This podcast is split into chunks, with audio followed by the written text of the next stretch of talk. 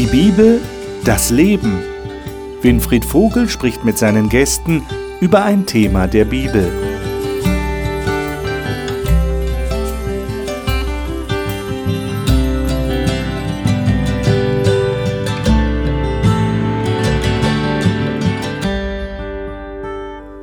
In unserer Talkrunde zur Bibel sind wir mitten in einem Fortsetzungsthema das wir Warten und Leben genannt haben. Und da geht es darum, dass die Weltgeschichte, die Geschichte der Menschheit auf ein Ziel sich zubewegt. Und die Bibel offenbart an verschiedenen Stellen, worum es dabei geht. Es geht darum, dass, dass Jesus wieder auf diese Erde kommt, dass diese Weltzeit abgeschlossen wird. Und es geht darum, dass Gott möchte, dass Menschen darauf vorbereitet sind, was da in der Zukunft passieren wird. Das letzte Mal hatten wir darüber gesprochen, was Jesus dazu sagt, wie man denn auf dieses Ereignis am besten warten kann. Vielleicht erinnern Sie sich noch, wir hatten diese Geschichte von diesen zehn jungen Frauen miteinander betrachtet, wo es darum ging, dass fünf von diesen zehn jungen Frauen nicht wirklich vorbereitet waren auf die lange Wartezeit. Und als dann der Bräutigam tatsächlich kam, hatten sie nicht genug Öl. Wenn Sie diese Sendung nicht gesehen haben, das könnte ja durchaus sein, vielleicht sind Sie heute das erste Mal dabei, dann weise ich Sie gerne auf unsere Mediathek hin. Unsere Homepage www.hopechannel.de, da finden Sie alle bisherigen Sendungen und können sich dann nochmal hineindenken in das, was wir das letzte Mal besprochen haben. Heute, das hatte ich letzte Mal schon angekündigt, wollen wir in der Offenbarung dem Apostel Johannes über die Schulter schauen, wie er Ereignisse beschreibt, die genau damit zu tun haben, dass man nämlich wartet und dass Gott uns Menschen darauf hinweist, was geschehen wird und welche Position wir einnehmen sollten, dass wir auf seiner Seite stehen, wenn es tatsächlich dann hart auf hart kommt, das heißt, wenn eine Entscheidung gefordert wird von uns. Worum es dabei tatsächlich geht, das möchte ich mit den Gästen hier im Studio besprechen und dies sind heute meine Gäste. Gabi Pratz findet es spannend, Menschen kennenzulernen, auch in der Sendung Im Gespräch, die sie moderiert. Sie sagt, sie lerne immer wieder neue Facetten der Bibel in bekannten Texten kennen.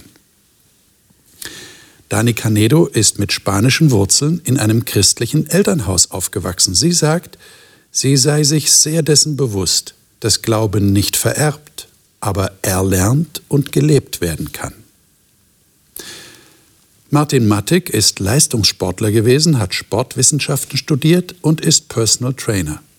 Für ihn ist die Bibel näher am Leben als jede Theorie und hoffnungsvoller als alles Irdische. Ralf Schönfeld ist Pastor und war lange in der Kinder- und Jugendarbeit tätig. Heute leitet er einen Freikirchenverbund. Er sagt, er sei froh, an einen unglaublichen Gott glauben zu können. Das Buch der Offenbarung ist ja kein leichtes Buch. Manche Leute sagen, es ist ein Buch mit sieben Siegeln. Wir haben in einer früheren Sendung in dieser Reihe schon festgestellt, im Buch der Offenbarung wird ein Buch beschrieben, das sieben Siegel hat. Aber darum soll es heute nicht gehen. Heute geht es um das Kapitel 14 in der Offenbarung. Vielleicht noch mal kurz äh, sollten wir erwähnen, die Offenbarung wird als die Offenbarung von Jesus beschrieben. So wird sie eingeführt. Johannes hat sie geschrieben, der Jünger Johannes, der Apostel Johannes.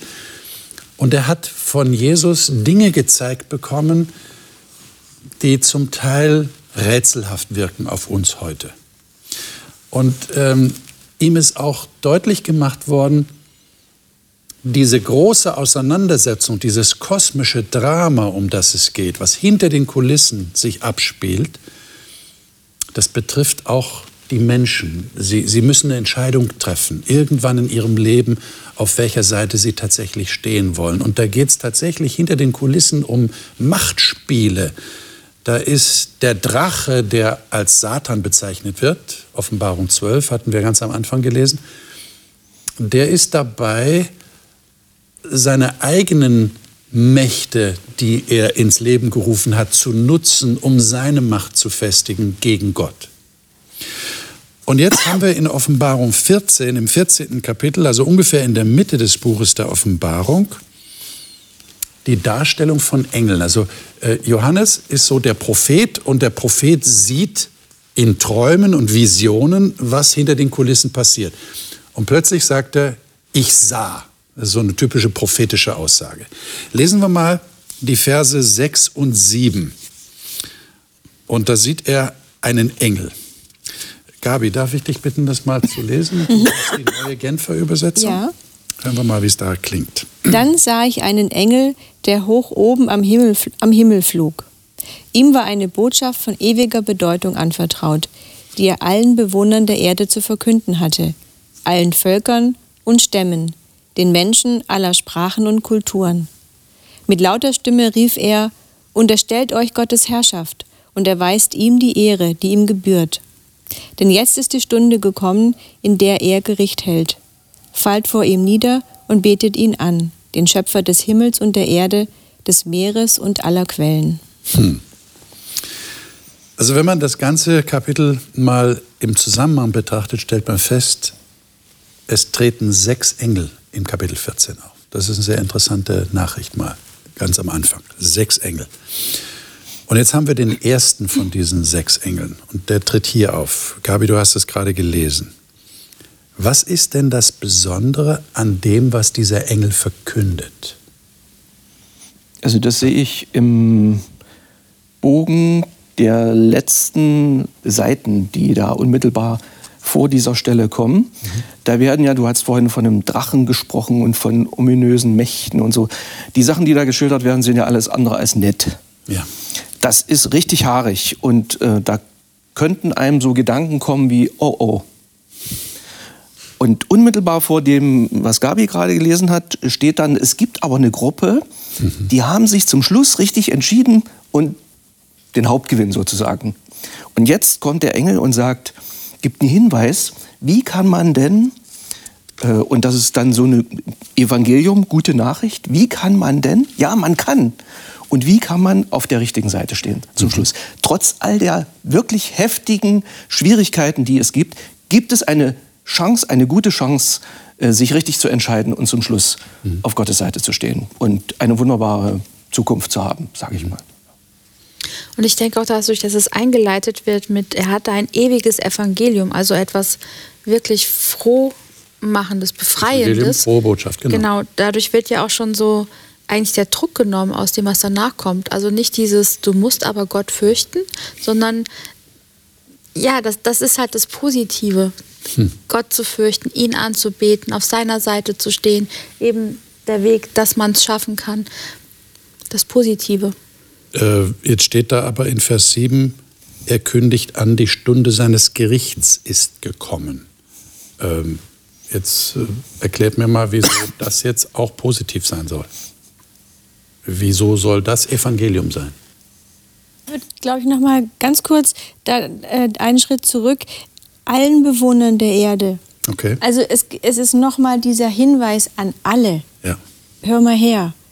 Überdenkt das. Alle sind gemeint. Ähm, weil es ist wirklich ja, ja, nicht nur alle Bewohner, alle Völker, alle Sprachen, mhm. alle Kulturen. Es ist wirklich mit verschiedenen Begriffen, dass, dass es an alle geht.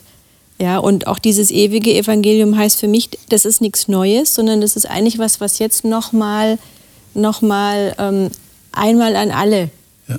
ähm, nochmal erzählt wird. Aber letztlich gibt es das schon ganz lange eine gewisse Dringlichkeit kommt da zum mhm. Ausdruck. Mhm. Es, es, ist wirklich jetzt an alle sollen darüber informiert werden.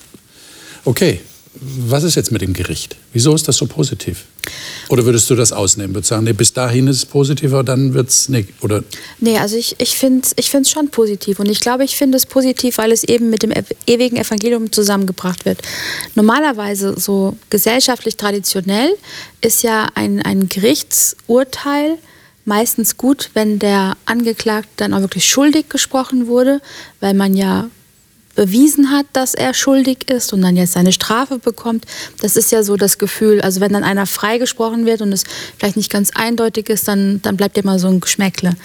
Aber stell dir vor, du bist, du bist unschuldig, beziehungsweise du bist gerecht durch das Blut Jesu beispielsweise, darf, dürfen wir uns nennen.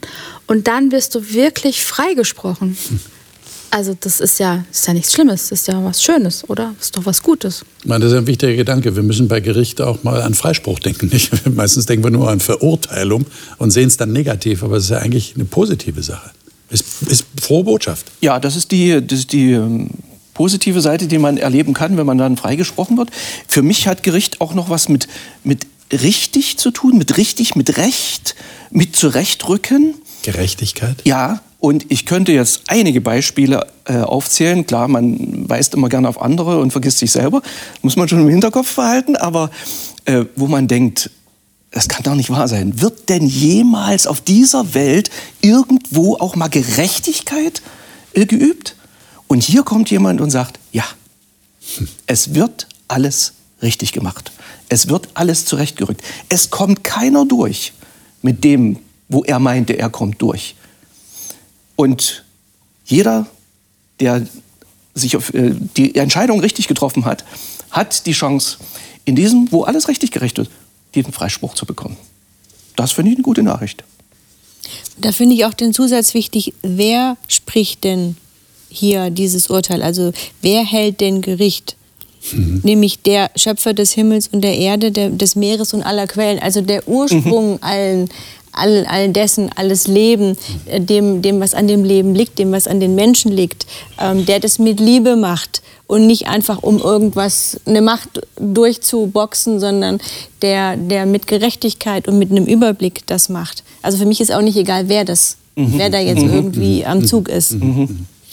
Äh, habt ihr den Eindruck, dass das eine Botschaft für euch ist oder seid ihr schon darüber hinaus? Braucht ihr die Botschaft gar nicht mehr, weil ihr fürchtet Gott, ihr gebt ihm die Ehre, ihr freut euch, dass Gericht kommt, dass endlich Gerechtigkeit geschaffen wird und ihr betet den Schöpfer sowieso an? Also würde ich sagen, die Botschaft eher für die anderen. Also ich fühle mich da angesprochen, auch eben kritisch angesprochen, wenn hier steht, die auf Erden wohnen. Ich glaube, im Original steht, die auf Erden sitzen. Ja, ansässig sind. Die so hier so richtig auf der ja. Erde klucken. Mhm. Die so hier verwurzelt sind. So, äh, die meinen, äh, das ist meins. Ja? Dann fällt mir mal ein, äh, dass Privat ursprünglich von privare kommt, lateinisch, und heißt rauben. Das ist also das Privat, das ist das, was ich mir unter den Nagel gerissen habe. Ich frage mich auch mal, wie können Leute Immobilien erwerben? Wie kann jemand ein Stück von der Erde sagen, das ist meine? Wo doch die Erde ist des Herrn, also die Erde ist Gottes. Ja? Und, und da sehe ich mich auch mit. Ja, ich lebe auf dieser Welt und man gebraucht die Sachen so und man genießt dies und jenes, was ja auch nicht grundsätzlich verkehrt ist. Aber wenn das äh, zu meiner Hauptpriorität wird, wenn es sich nur noch darum dreht, ich und mein und mir, unterm Strich zähle ich, ja, äh, irgendeine Bankwerbung, dann sage ich mir, da wird es verkehrt. Und in der Gefahr stehe ich natürlich äh, jeden Tag immer wieder, obwohl ich mich Gott fürchte und ihm auch die Ehre geben will und an ihn als Schöpfer glaube. Mhm. Aber das ist schon für mich auch eine kritische Anfrage. Mhm. Vor allen Dingen dein Gedanke. Ich habe meinen Gedanken wieder, genau. Ähm, ähm, ich, wenn wir das mit Beziehung vergleichen, Beziehung ist ja nichts Statisches. Das heißt, es äh, verändert sich ja äh, im Laufe der Zeit. Man äh, erlebt Dinge äh, miteinander. Und ähm, deswegen denke ich, durch äh, die Dynamik, die reinkommt, ist es ja immer wieder ein, ein Hinterfragen, wo bin ich jetzt aktuell in der Beziehung? Also äh, bin ich noch richtig unterwegs oder habe ich mich ablenken lassen durch andere Dinge? Also von daher ist es nichts Statisches mit diesem Evangelium, ist für jedermann und es ist auch was Dynamisches. Es ist nicht nicht eine Entscheidung und ich bin dabei, wenn ich heirate und dann ist alles gut, dann kann ich mich gehen lassen. Nein, dann geht es erst los ja, mit der Beziehung. Geht auf, um eine fortlaufende Beziehung, ja, die ich aufrechterhalte. Hört nicht auf. Mhm. Mhm. Äh, mich würde ja noch interessieren, wie betet ihr denn jetzt den Schöpfer an? Ist das irgendwie eine besondere Anbetung oder ist das einfach, ich glaube, dass alles geschaffen ist von Gott? Wie, wie, wie betet man überhaupt Gott an? Es wird immer von Anbetung geredet. Wie, wie, müssen wir das übersetzen, dass wir das verstehen in unserer Sprache heute? Wir, wir, wir beten ja nicht ein irgendein Bild an oder, oder das Kruzifix oder, oder wie, wie betet man Gott wirklich an? Und jetzt speziell den Schöpfer. Also ich, ich glaube, für mich gehört dazu, dass ich eben anerkenne, dass Gott der Schöpfer ist, mhm. dass es nicht irgendwie willkürlich entstanden ist oder durch irgendwas anderes, sondern dass es Gott ist, dass es Gott ist, der alles in der Hand gehalten hat, hält, halten wird, dass er mich auch geschaffen hat, dass ich Mensch bin und nicht Gott, dass ich hier leben darf, ähm, ja, verwalten darf, kreativ sein darf, aber eben als Mensch und nicht als Gott. Also auch so, was Nachhaltigkeit angeht, was Willkür angeht, ähm, ja, was, was Tiere, Pflanzen, was auch immer angeht, ähm, einfach auch eine Verantwortung daraus erwächst. Ich glaube, das ist so für mich Anbetung im Alltag, im täglichen Leben. Okay. Wie geht's euch? Ja, also finde ich einen ganz wichtigen Punkt, äh, gerade wir in der westlichen Welt. Äh, es ist einfach nur peinlich. Ja? War neulich so, so eine Konferenz in Afrika, äh, haben sie Fischer in, in Westafrika interviewt, ähm, die auf die Idee kommen, sie wollen jetzt nach Europa. Warum? Ja, weil sie nichts mehr finden. Und warum? Weil die EU-Trawler vor ihren Küsten alles wegfischen. Und wenn ich sowas höre, ist mir das sowas von peinlich. Ja? Und dann sage ich mir, wenn ich den Schöpfer anbete, dann gehe ich anders mit seiner Schöpfung um, nämlich es ist eigentlich genug für alle da. Mhm. Ja? Und es müssen nicht die Regale noch voller, noch voller werden. Ähm, und dann hat für mich das auch so einen ganz persönlichen Startpunkt erstmal Anbetung.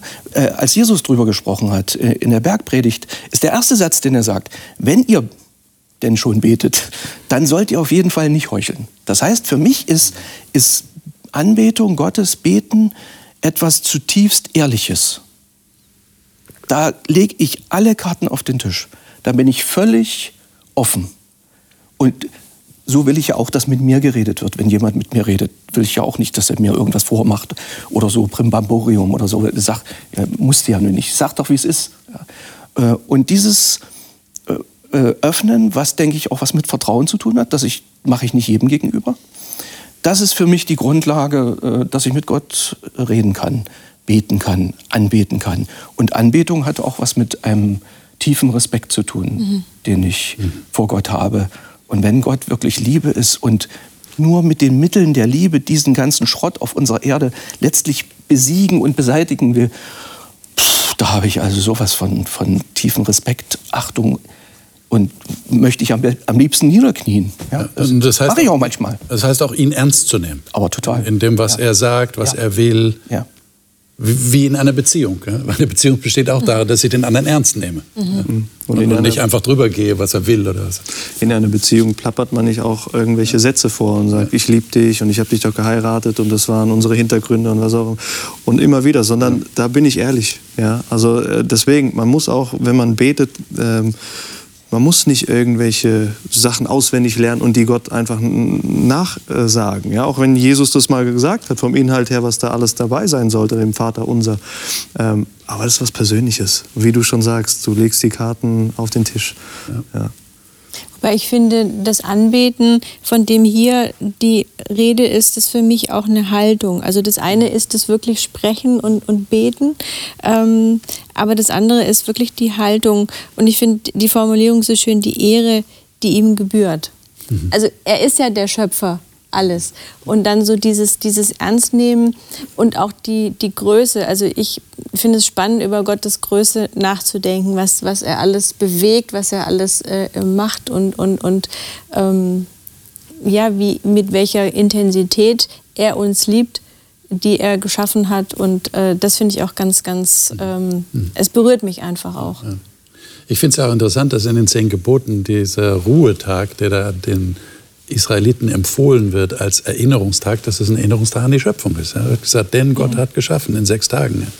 Und der siebte Tag war halt so dieser, dieser Abschluss. also der, der Sabbat, über den wir in der vorigen Sendung schon mal geredet hatten, der ist ja auch ein, ein Ausdruck dessen, dass ich den Schöpfer anerkenne. Mhm. Glaube ich, ganz, ganz wichtiger Punkt.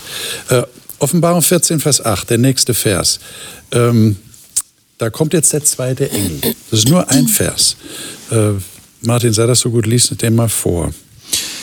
Und ein anderer Engel, zweiter Engel, folgte und sprach, Gefallen, gefallen ist das große Babylon, das mit dem Wein seiner leidenschaftlichen Unzucht alle Nationen getränkt hat. Mhm. Ich würde vorschlagen, dass wir gleich die Verse 9 bis 11 noch dazu lesen. Dani, darf ich dich bitten, das mal zu lesen? Du hast die Luther 2017. Ja. Und ein dritter Engel folgte ihnen und sprach mit großer Stimme, wenn jemand das Tier anbetet und sein Bild und nimmt das Zeichen an seine Stirn und an seine Hand, der wird von dem Wein des Zornes Gottes trinken, der unvermischt eingeschenkt ist in den Kelch seines Zorns, und er wird gequält werden mit Feuer und Schwefel vor den heiligen Engeln und vor dem Lamm. Und der Rauch von ihrer Qual wird aufsteigen von Ewigkeit zu Ewigkeit, und sie haben keine Ruhe Tag und Nacht, die das Tier anbeten und sein Bild und wer das Zeichen seines Namens annimmt. Hm. So, wenn man das liest, dann atmet er erstmal kurz durch ne? und, und seufzt etwas und sagt, boah, ja, da sind jetzt schon einige Sachen drin, äh, wie, wie muss ich das jetzt verstehen? Da ist also die Rede vom großen Babylon. Ja? Aufmerksame Lehrer, Leser des Buches der Offenbarung wissen, aha, da gibt es in Kapitel 17 die Hure Babylon, äh, Ehe, Unzucht, Hurerei wird in der Bibel ja als Bild verwendet für entweder die Beziehung zu Gott, Treue, die von Treue gekennzeichnet ist, oder die Beziehung, die zu, mit jemand anderem geschlossen wird, also dem Gegenspieler Gottes. Ja, und das ist dann eben die Hurerei. Das scheint hier mit reinzuspielen. Das haben wir schon im Alten Testament und das Buch der Offenbarung ist ja das alttestamentlichste Buch im Neuen Testament. Und dann haben wir aber eben auch das Tier, sein Bild, ein Zeichen an Stirn oder Hand. Was macht ihr mit diesen Versen? Was, was kommt euch da entgegen? Was ist die Botschaft von diesen beiden Engeln? Gefallen ist Babylon und die Warnung, betet nicht dieses Tier an. Da muss man vielleicht wissen, in Kapitel 13, im Kapitel davor, ist das Tier, äh, bekommt die Macht vom Drachen. Der Drache wird in Kapitel 12 eindeutig als Satan dargestellt. Also das ist wirklich die Gegenmacht Gottes und der hat so seine, man könnte fast sagen, seine Untermächte, die er in der Hand hat, die er mit Macht ausstattet. Und jetzt kommt die Warnung, lasst euch nicht mit der falschen Macht ein. Was kommt als Quintessenz für euch daraus? Naja, zuvor kommt ja erst noch, sie ist gefallen. Ja, genau. Also, das heißt besiegt. Ja. Also, das heißt, Gott ist stärker. Ha. Also, ne, wenn man das jetzt weiterdenkt, und das ist ja eine gute Botschaft. Das wäre eine tröstliche Botschaft. Das wäre eine tröstliche Botschaft, weil ähm, wenn ich mich versuche, in eine Situation reinzudenken, äh, oh, was, wo mich sowas niederdrückt, und dann ist die Botschaft, da ist aber einer stärker und der hat das, was dich niederdrückt, eigentlich bezwungen. Mhm. Du musst da nicht drunter leiden. Mhm jetzt mal einfach nur um eine Emotion versuchen, da, da rauszunehmen, dann ist es eine super Botschaft. Was das jetzt im Einzelnen bedeutet, das muss man noch mal anschauen. Aber, aber für sich gesehen ist das bezwungen.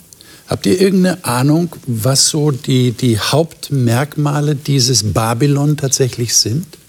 Kommt euch da irgendwas?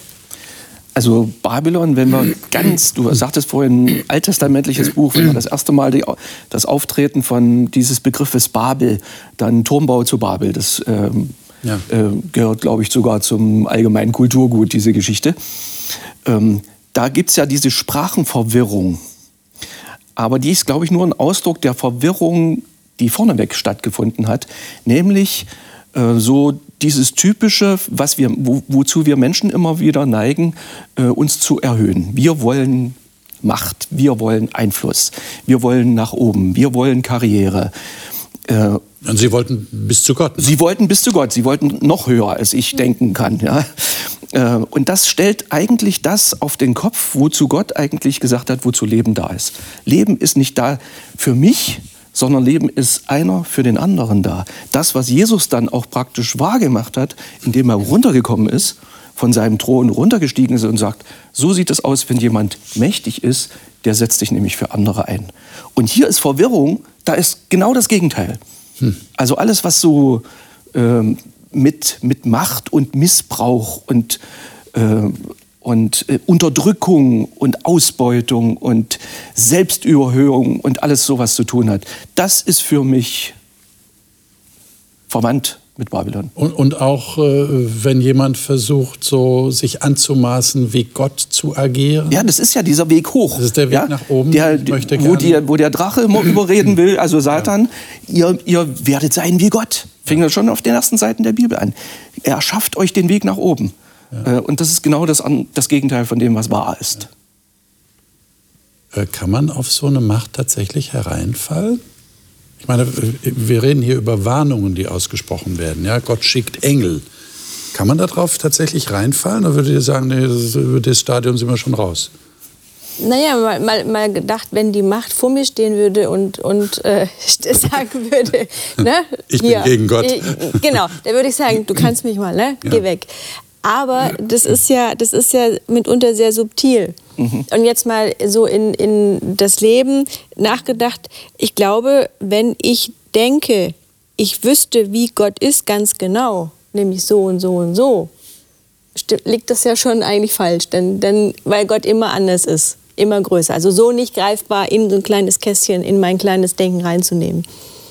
Kann das schon so ein Ansatz sein, dass ich denke, ah, ich weiß und dann lebe ich halt so fröhlich? Ähm, oder wir haben in der vorigen Sendung von Religion gesprochen, wenn die Religion an die Stelle dieses mit Gott leben, dieser Beziehung ähm, tritt und das verdrängt und ich da einfach nur drin aufgehe, kann da auch schon sein, dass ich da auf dem Holzweg bin? Das wäre ja fatal, ne? wenn ich den Eindruck habe, für mich selber den Eindruck habe, ich bin da auf der richtigen Spur und ich bin ja ein religiöser Mensch, ja, so was man früher so gehört hat, was die Leute gesagt haben, tue Recht und scheue niemand, ja, und der Herrgott wird es schon richten, aber eigentlich wirklich dran vorbeigehe. Das wäre ja schon fatal. Äh, könnte es sein, dass wir hier so einen Fokus haben vom Johannes auf das, was wir in Matthäus 25 bei diesen jungen Frauen, in der Geschichte von den jungen Frauen gesehen? Könnte das sein? Ich glaube, das könnte nicht nur sein, denn hier geht es ja um Gericht und Entscheidung. Ja. Und genauso ging es in den Geschichten, die Jesus da äh, als letzte Botschaft äh, auch erzählt hat. Das ist dasselbe Thema, das ist dieselbe Zeit, das ist dieselbe Herausforderung. Das muss also unbedingt zusammengehören, inhaltlich. Auch wenn es mit ganz anderen Worten hier beschrieben wird. Äh, aber der Inhalt ist definitiv der gleiche. Und die Herausforderungen, die in diesen Geschichten, da von der letzten Sendung haben wir ein paar äh, angesprochen, die stehen hier, denke ich, auch als Kriterium, wie die Entscheidung ausfallen wird. Weil, weil die Leute, die hier äh, bezeichnet werden als, als Anbetende, das ist ja sehr religiös. Und das Gleiche hatten wir bei den, bei den zehn jungen Frauen. Die waren ja alle sehr religiös. Sie haben alle gewartet, dass der Bräutigam kommt. Also das ist schon, äh, schon sehr deutlich hier. Kein Zeichen an Stirn oder Hand. Was kommt euch da? Was, was, will, was will Gott hier sagen? Was will der Engel sagen? Ich denke, es ist ein, ein Bild Okay. für, ja, für den Kopf, für den Verstand, für das Denken. Und ja, die Hand handelt. Also für das, was ich denke, was ich spreche und was ich tue, ähm, was, worauf bin ich ausgerichtet? Und das ist ja eigentlich das, das Gute an den beiden Engeln hier, die sagen, es macht keinen Sinn, eine Idee zu haben, dass es irgendwas anderes, Größeres, Stärkeres, Mächtigeres und Schöneres gibt als Gott. Es gibt nur Gott und alles andere kann nicht sein. Und, und wenn du nicht in, der, in diesem Sinne denkst und handelst, dann hast du ein Problem. Also ich erinnere mich, wenn, wenn ich Stirn und Hand lese, an äh, orthodoxe Juden, die ich an der, an der Westmauer des Tempels gesehen habe, die tatsächlich das, was in 5. Mose steht, äh, ganz buchstäblich nehmen. Und die haben also ein Kästchen an der Stirn, da ist das Gesetz Gottes, die Gebote Gottes drin und dann auch mit einer Schlinge um den Arm, ja, die Hand. Schon interessant. Ja, also offensichtlich, um sich deutlich zu machen, um sich vor Augen zu führen, es geht um mein Denken und es geht um mein Handeln. Und das ist eigentlich die Botschaft hier. Und da haben wir wieder die Brücke zu dem, was Jesus gesagt hat äh, in dieser Geschichte von Matthäus 25, äh, wo die Leute auch rechts und links Ja. sich entscheiden, Ja. entschieden wird. Ja. Äh, wonach wurden sie beurteilt? Was haben sie für ein Denken über den anderen gehabt? Der ist gefangen, der ist alleine, der ist krank, also braucht er mich, dann mache ich das. Und dann tue ich das, dann handle ich, dann, dann gebe ich ihm was. Äh, Und daran wird deutlich, die Leute hatten die Kennzeichnung, die auch Christus prägt. Und stehen damit auf der Seite wie Jesus sie sich gewünscht hat und wie jeder, also ich mir sie jedenfalls für mich wünsche. Ja. Auch wenn das praktisch natürlich im täglichen Leben immer wieder mit dem äh, ins uns, nein, mir innewohnenden Egoismus eine Herausforderung ist. Könnte es sein, dass wir da völlig umdenken müssen, was die Bedeutung des Wortes Anbetung betrifft? Versteht ihr? Was du jetzt sagst, ist ja, wenn, das das wenn sich das jetzt mit dem verbindet, ja. hier, was wir hier in Offenbarung finden, ja. Anbetung, den wahren Gott anbeten, mhm. dann heißt es eben nicht, äh, Gottesdienst zu halten in erster Linie. Ja, da, da, geschieht natürlich auch Anbetung. Aber das ist viel mehr gemeint. Das ganze Leben ist gemeint. Und das zeigt sich dann in, in, ja, im Leben. Und wie ich mit Mitmenschen umgehe. Mhm. Das ist krass, finde ich. Und da verstehe ich dann auch, dass, dass ähm, Paulus zum Beispiel im Römerbrief darüber schreibt, dass es Leute gibt, die haben von Gott keine Ahnung. Ja. Die haben von den Formalien null Ahnung. Die haben vielleicht auch nie einen Gottesdienst besucht. Ja. Aber sie haben so das, das richtige Herz, das Herz am rechten Fleck, sagt man auf Deutsch. Ja.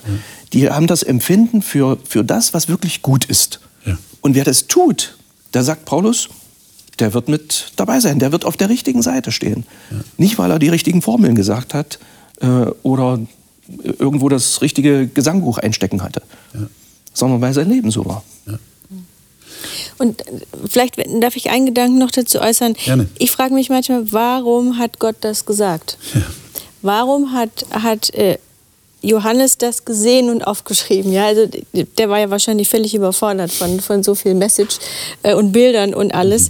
Mhm. Ähm, ich glaube, das hat damit zu tun, dass, dass äh, jeder der das liest oder hört, ähm, auch eine Chance hat, darüber nachzudenken.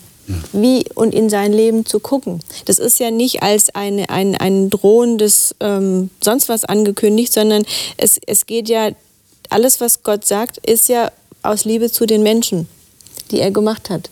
Und um, um ähm, Impulse zu geben. Ja, die können auch anders sein, aber das kann auch ein Impuls sein, einfach nachzudenken und, und mich zu hinterfragen und einfach ähm, darüber zu reflektieren. Das knüpft eigentlich an das an, was du gerade sagst, äh, Vers 12. Und ich würde auch den Vers 13 noch dazu nehmen. Das, äh, damit endet dieser Abschnitt. Dann kommt ein neuer Abschnitt, der aber auch sehr wichtig ist hier für das Verständnis von dem ganzen Kapitel. Äh, Martin, darf ich dich bitten, mal die Verse 12 und 13 zu lesen in deiner Elberfelder? Ja. Hier ist das Ausharren der Heiligen, welche die Gebote Gottes und den Glauben Jesu bewahren. Und ich hörte eine Stimme aus dem Himmel sagen, schreibe, Glückselig die Toten, die von jetzt an im Herrn sterben. Ja, spricht der Geist, damit sie ruhen von ihren Mühen, denn ihre Werke folgen ihnen nach. Hm. Wie, wie sieht das aus, dieses Ausharren der Heiligen? Also Heilige, das haben wir schon in etlichen Sendungen geklärt. Das sind die Menschen, die zu Gott gehören. Ja, so bezeichnet auch Paulus seine Briefempfänger, die Heiligen in Rom oder die Heiligen in Ephesus. Ähm, das ist klar. Damit sind alle gemeint, die zu Gott gehören wollen. Aber was meint jetzt ausharren? Wie versteht ihr das? Wie harrt ihr aus? Also ich könnte es mit den, für mich persönlich vergleichen mit den Texten äh, aus der letzten Sendung, dieses äh, wachsam sein, mhm. auf etwas warten, ähm, sich vorbereiten ähm, und dranbleiben, auch wenn vielleicht äh, ja, die Situation im Leben sich ändert, äh, seinen Prinzipien und Gott treu zu bleiben. Ähm, genau, also ganz praktisch gesagt, dabei bleiben, obwohl vielleicht die Umstände gegen, äh, gegen das sprechen, was, was du bis jetzt gedacht hast. Mhm. Das so ein bisschen durchhalten, sich nicht abbringen lassen. Mhm. Es wird ja auch hier noch äh, äh, spezifiziert, nicht? die Gebote Gottes und den Glauben Jesu bewahren. Mhm. Ähm, wie versteht ihr das? Was heißt denn das für euch? Wie macht ihr das? Gebote Gottes und den Glauben Jesu bewahren. Was steckt da drin? Also bei mir steht auf Jesus Vertrauen. Okay. Ähm, und das ist schon, das ist schon eigentlich immer wieder auch eine neue Entscheidung.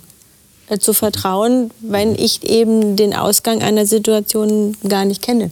kenne ich ja nie, aber manchmal scheint er zumindest offensichtlich zu sein. Ähm, aber dann mich bewusst zu entscheiden, nein, ich vertraue jetzt einfach, dass irgendwie ich da durchkomme. Es kann sein, dass es kein Happy End gibt, es gibt es einfach nicht immer, aber dass ich nicht alleine bin, mhm. sondern dass, dass äh, Gott mich hält und da durchträgt und ähm, das ist immer wieder eine bewusste Entscheidung. Ja, und auch, dass, dass Jesus wirklich für meine Sünden auch gestorben ist und ich auch wirklich, weil er da war, auch leben darf. Mhm. Also nicht nur auf das Jetzt und Hier begrenzt, sondern auch darüber hinaus. Mhm. Und wenn ich dieses Vertrauen habe, was er mir mitgegeben, zu dem, was er mir mitgegeben hat, was er für mich getan hat, dann möchte ich eben daran festhalten, auch wenn vielleicht meine Umwelt andere Werte vertritt, mhm. die nicht meine Werte sind. Und wenn meine Werte vielleicht belächelt werden, äh, wenn ich in irgendeine Ecke gestellt werde, wenn ich, äh, also wenn ich jetzt irgendwo in einer beliebigen Diskussionsrunde wäre und würde sagen, ja, ich glaube an den Schöpfer, äh, ein, einen Schöpfer, ja, da bin ich doch schon der Loser. Da habe ich doch schon das Schild auf der. Ich halte aber dran fest, mhm. weil ich weiß, hier hat mir jemand etwas mitgegeben, wo es sich lohnt, dran festzuhalten. Und ich verstehe das mit den Geboten, mit den, mit den Geboten Gottes daran festhalten, nicht die Gebote einhalten, sondern sie als Maßstab, als Orientierung daran festhalten. Das ist, denke ich, zweierlei. Und das ist wieder dieses Gott ernst nehmen. Ja. ich anerkenne ihn als den, der tatsächlich sagen kann, äh, was sein Wille ist. Und der Wille ist am besten für, für uns Menschen. Ja, der, dieser letzte diese letzten Worte sind mir dabei besonders wichtig. Ja? Also nicht, gut, Gott ist nun mal der Größte, ich habe keine Chance gegen ihn, muss ich ihn nun mal unterordnen, Zähne knirschen, hoffentlich komme ich irgendwie durch, äh, ihm alles recht zu machen, sondern weil, es, weil Gott ist Liebe steht in diesem Buch. Also einen fantastischeren Satz gibt es da gar nicht. Der die größte Macht hat, ist die Verkörperung der Aufopferung für andere. Mhm. Und das finde ich deshalb, weil es nichts Besseres, ich weiß nichts Besseres.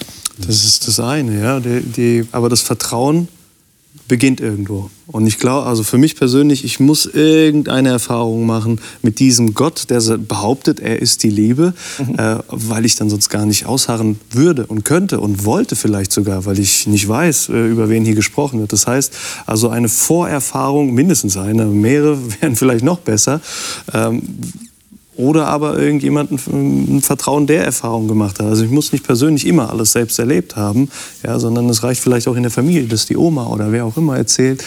Da Persönlich ist es schon besser. ja. ja. Aber es, ich finde, das ist ganz, ganz wichtig, was Vertrauen angeht, weil ich, äh, jeder will dir heute was verkaufen. Im Fernsehen, im Internet. Alle wollen äh, verkaufen, was loswerden. Und ja, wie sollst du da unterscheiden, was wahr ist und was nicht wahr ist? Wenn du selbst mal das erlebt hast oder jemand, den du, dem du vertraust, etwas Positives damit erlebt hat.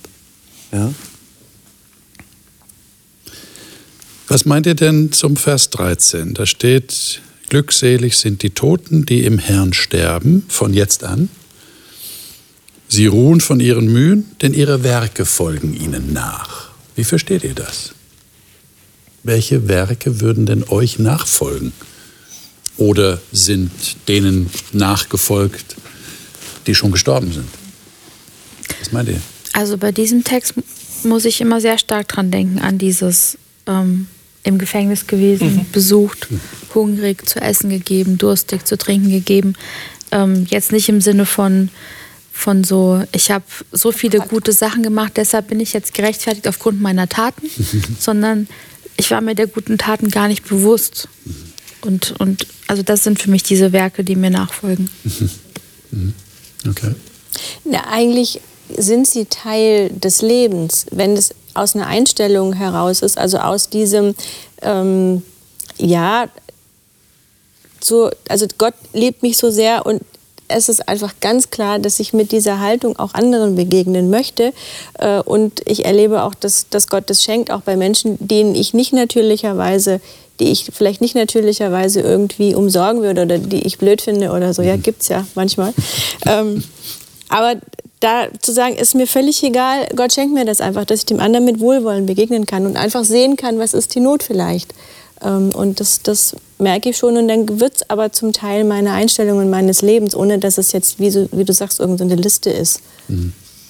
Hm. Und Teil meiner Werke sind auch dass ich ehrlich zu mir selber bin, mhm. dass ich mir Sachen eingestehe, mhm.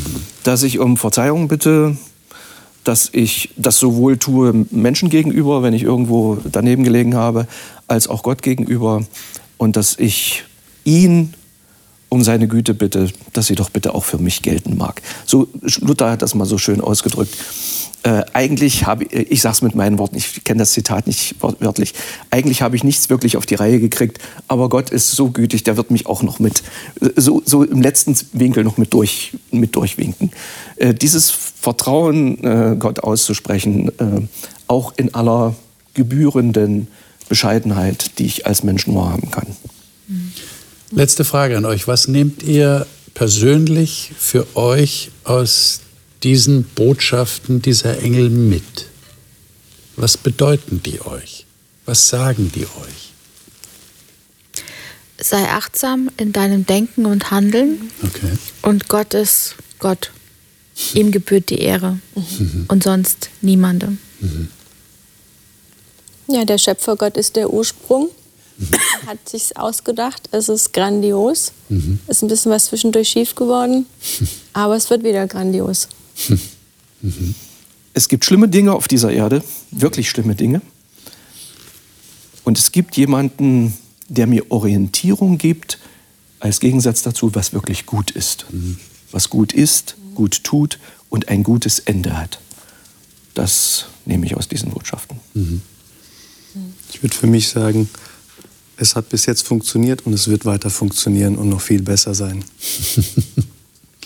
Liebe Zuschauer, was würden Sie sagen als Antwort auf diese Frage, wenn Sie das Kapitel 14 aufmerksam gelesen haben? Ich gebe Ihnen sowieso den Rat, äh, lesen Sie weiter im Kapitel 14. Da kommen nämlich noch die anderen drei Engel, die aus dem Tempel, aus dem Tempel im Himmel anscheinend kommen.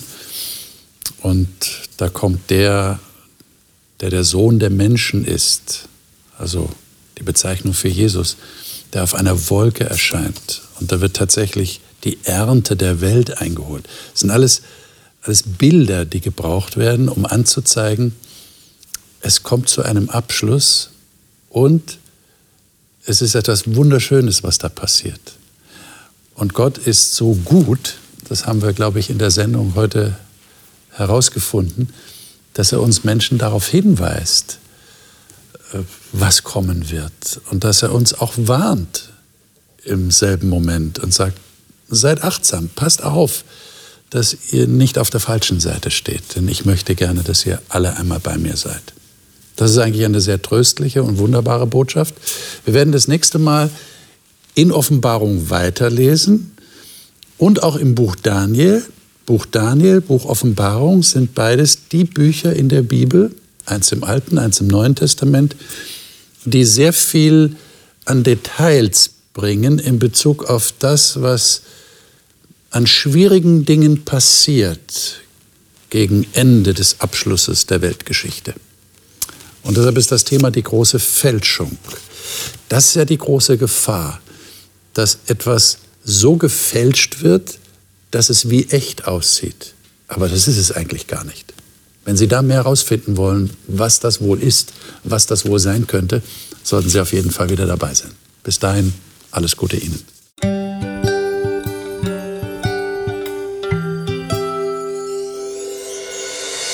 Sie hörten auf Hochchannel Radio die Bibel, das Leben mit Winfried Vogel und seiner Gesprächsrunde.